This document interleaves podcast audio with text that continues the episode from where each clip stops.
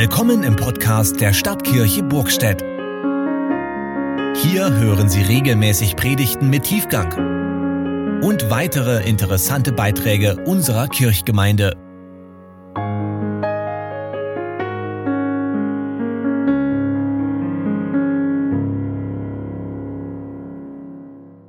Die biblische Lesung steht in Jeremia 29. Es ist zugleich der Predigtext. Ich lese die Verse 1, 4 bis 7 und 11 und 12 nach der Einheitsübersetzung. Das ist der Wortlaut des Briefes, den der Prophet Jeremia aus Jerusalem an den Rest der Verbannten und das ganze Volk sandte. So spricht der Herr, der Heerscharen, der Gott Israels, zu allen Verbannten, die ich von Jerusalem nach Babel weggeführt habe. Baut Häuser und wohnt darin, pflanzt Gärten und esst ihre Früchte. Nehmt euch Frauen und zeugt Söhne und Töchter. Nehmt für eure Söhne Frauen und gebt eure Töchter Männern, damit sie Söhne und Töchter gebären. Ihr sollt euch dort vermehren und nicht vermindern. Suchet das Wohl der Stadt, in die ich euch weggeführt habe, und betet für sie zum Herrn. Denn in ihrem Wohl liegt euer Wohl. Denn ich, ich kenne die Gedanken, die ich für euch denke. Spruch des Herrn. Gedanken des Heils und nicht des Unheils. Denn ich will euch eine Zukunft und eine Hoffnung geben. Ihr werdet mich anrufen, ihr werdet kommen und zu mir beten, und ich werde euch erhören. Worte der Heiligen Schrift. Die Gnade unseres Herrn Jesus Christus und die Liebe Gottes des Vaters und die Gemeinschaft des Heiligen Geistes sei mit euch allen. Amen. Liebe Festgemeinde hier in Burgstedt, ich mag Städte. Ich finde sie faszinierend, sie machen mich neugierig und ich mag es, sie zu erkunden. Wir tun dies immer gerne auch als Ehepaar im Urlaub, dass wir mal neue Städte kennenlernen und dann ein bisschen eintauchen in die Geschichte, die kirchliche, die jüdische Geschichte. An Dienstreisen hänge ich gern manchmal so einen halben Tag noch ran und lernen noch unbekannte Städte kennen. Und jetzt bin ich in Burgstedt. Vielen Dank für die Einladung. Ich glaube, so laut wie gestern ist es sonst nie hier auf dem Marktplatz. Also Städte können auch anstrengend sein. Und es gibt natürlich auch die Landflucht, Rückzug raus aus der Stadt. Sie ist laut, sie ist nervig. Samstagabend Berlin, Schönhauser Allee, das treibt einen schon in die Flucht. Städte sind auch idyllisch und man verbringt dort gerne einen lauschigen Abend auf dem Marktplatz, im Biergarten, am Hafen.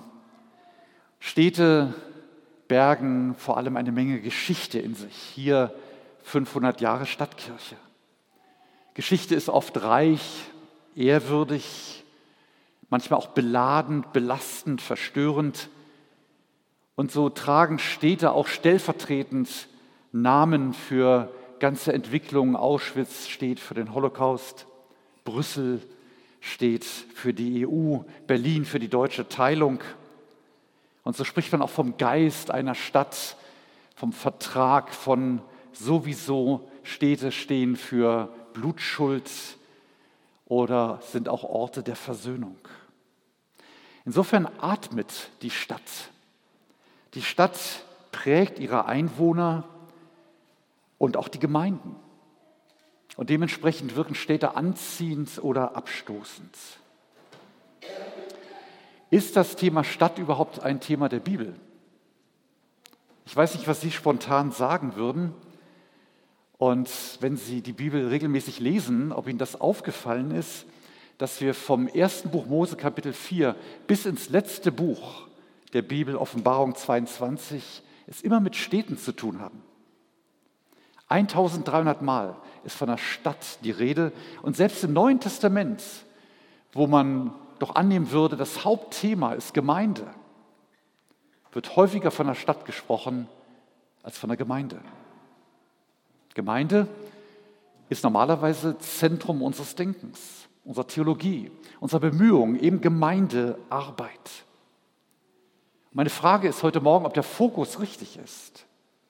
Ob wir nicht mit einem eingeengten Blickwinkel leben und ausklammern, was Gott so wichtig ist, wofür sein Herz schlägt. Kann das sein, dass Gottes Herz für die Stadt schlägt? Was meinen Sie? Zwei Beispiele aus dem Alten Testament. Das eine ist so bekannt, dass ein ganzes Buch danach benannt ist, nämlich das Buch Jona.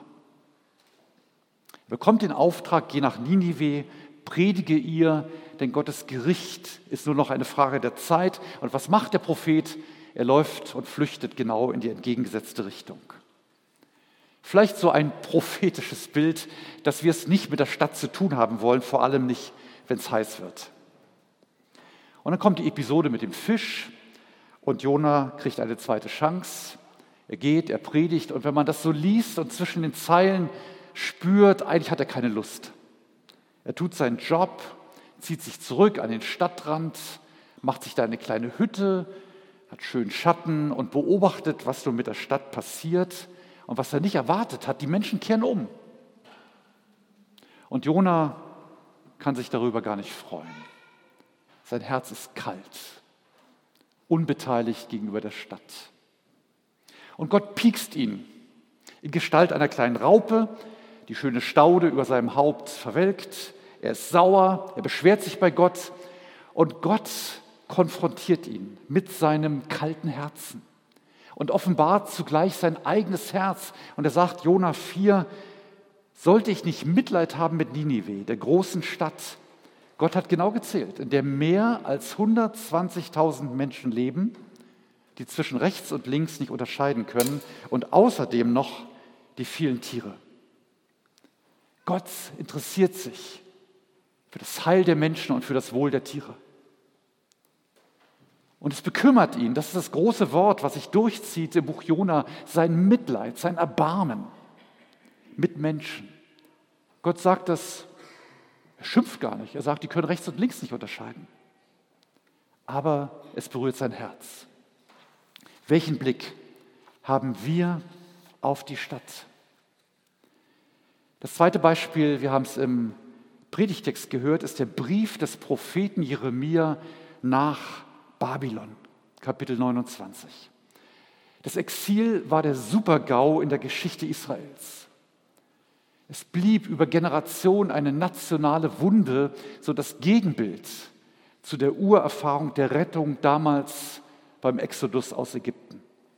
Und Jeremia wird als junger Mann berufen und ein halbes Jahrhundert ist er Gottes Sprachrohr bis ins hohe Alter. Schließlich wird er verschleppt nach Ägypten, kommt dort um. Und seine Botschaft ist immer wieder eigentlich hochpolitisch. Er sagt den führenden Männern Israels, es ist besser, ihr ergebt euch den Babyloniern, als dass ihr mitsamt der Stadt umkommt. Und sie hören nicht, sie sind verhärtet, sie täuschen sich, sie bekämpfen Jeremia und dann kommt zur Deportation.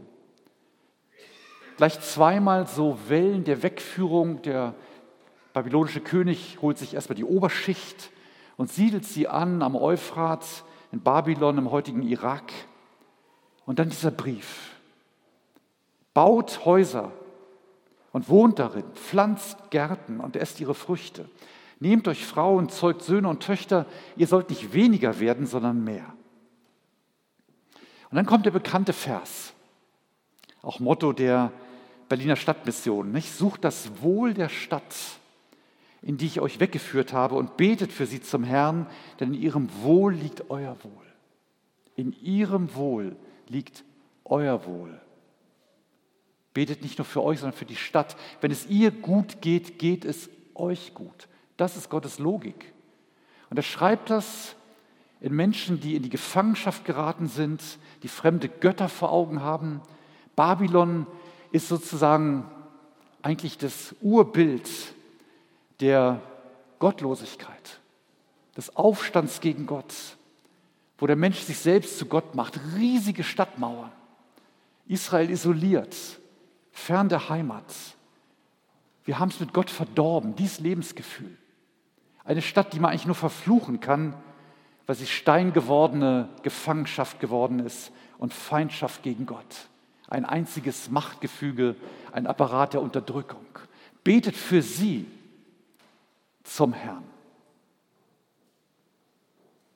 Wir können das eine nicht ohne das andere lesen, dass Gott sagt, ihr sollt euch ansiedeln. Ihr sollt euch auf lange Zeit einstellen.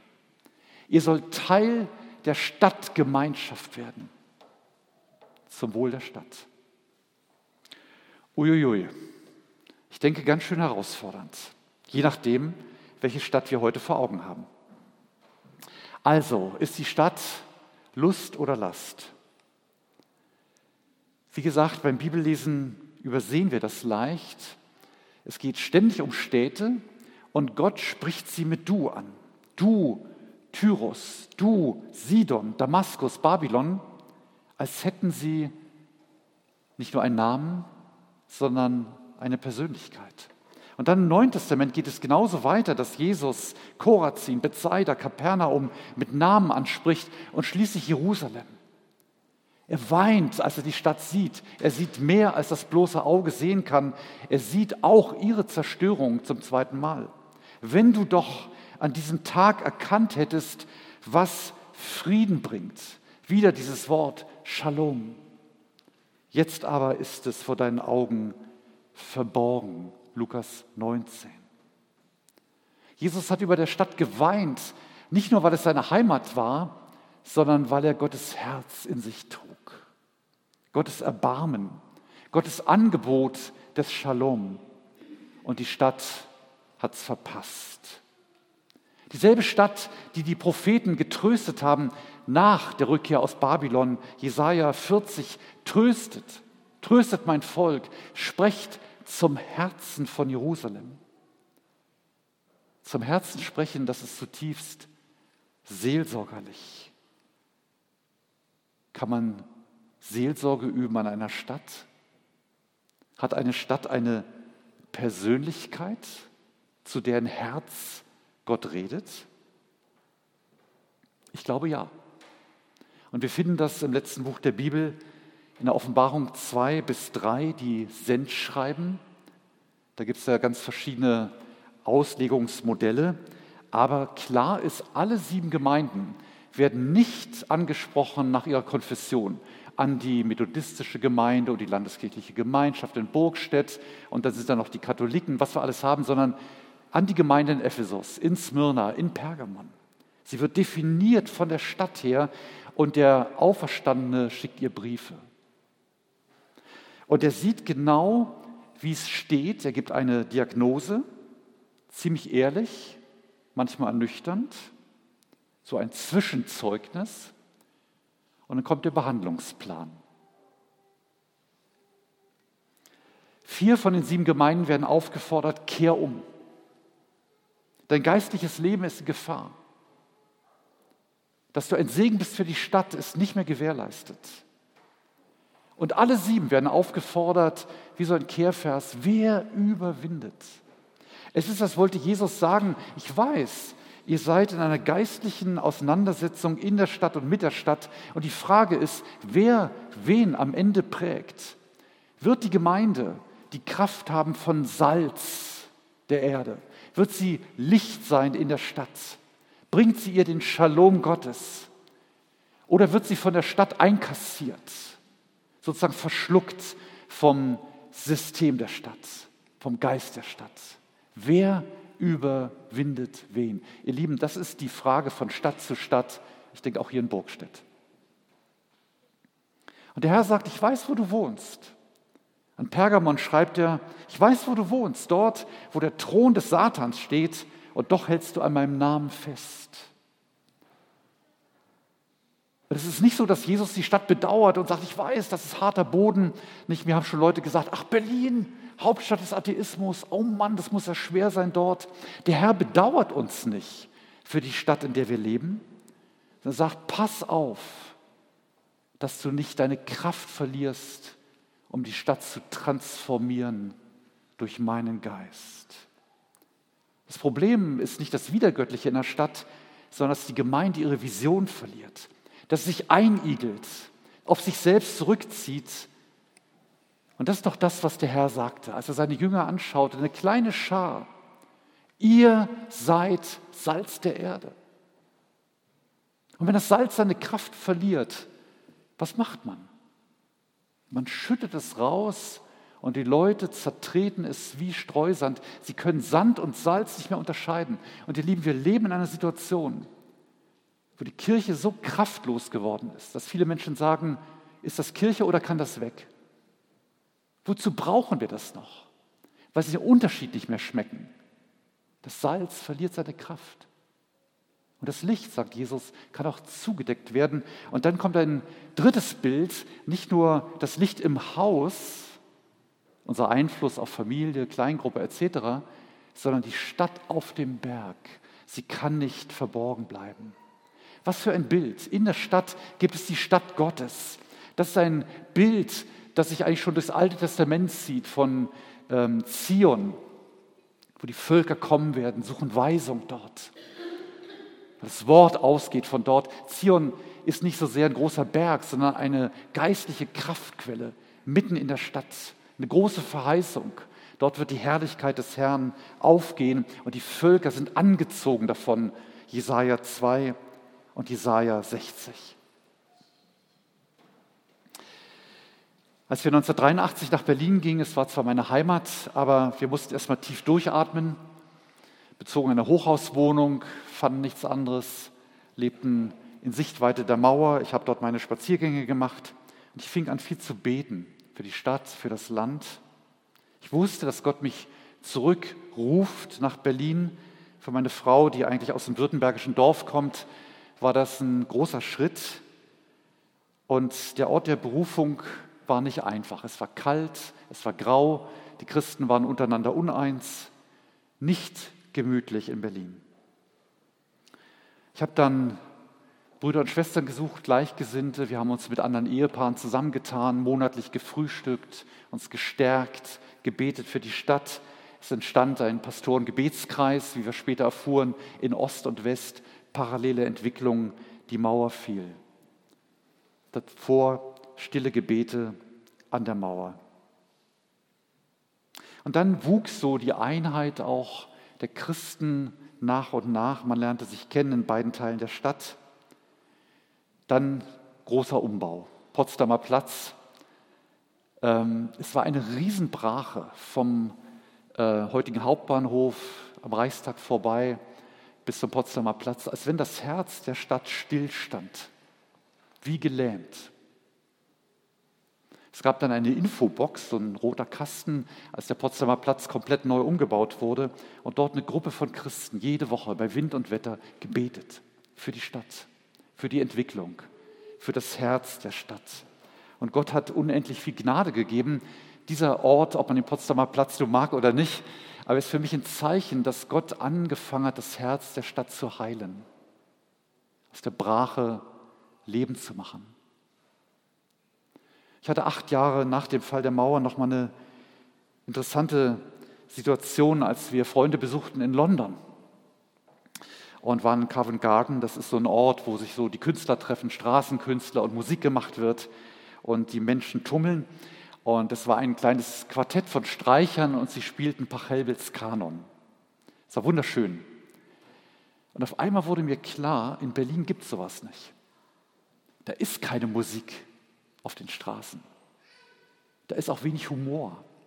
Das ist alles ernst und anstrengend. Und ich fing an zu weinen und ein Gebet kam so aus der Tiefe meines Herzens.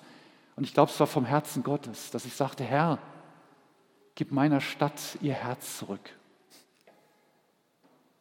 Heute sehen wir überall Straßenmusiker. Ähm, und also da ist viel passiert. Und Gott hat meine und viele andere Gebete in der Stille gebraucht, um eine Stadt zu heilen. Da ist sicher noch viel zu tun.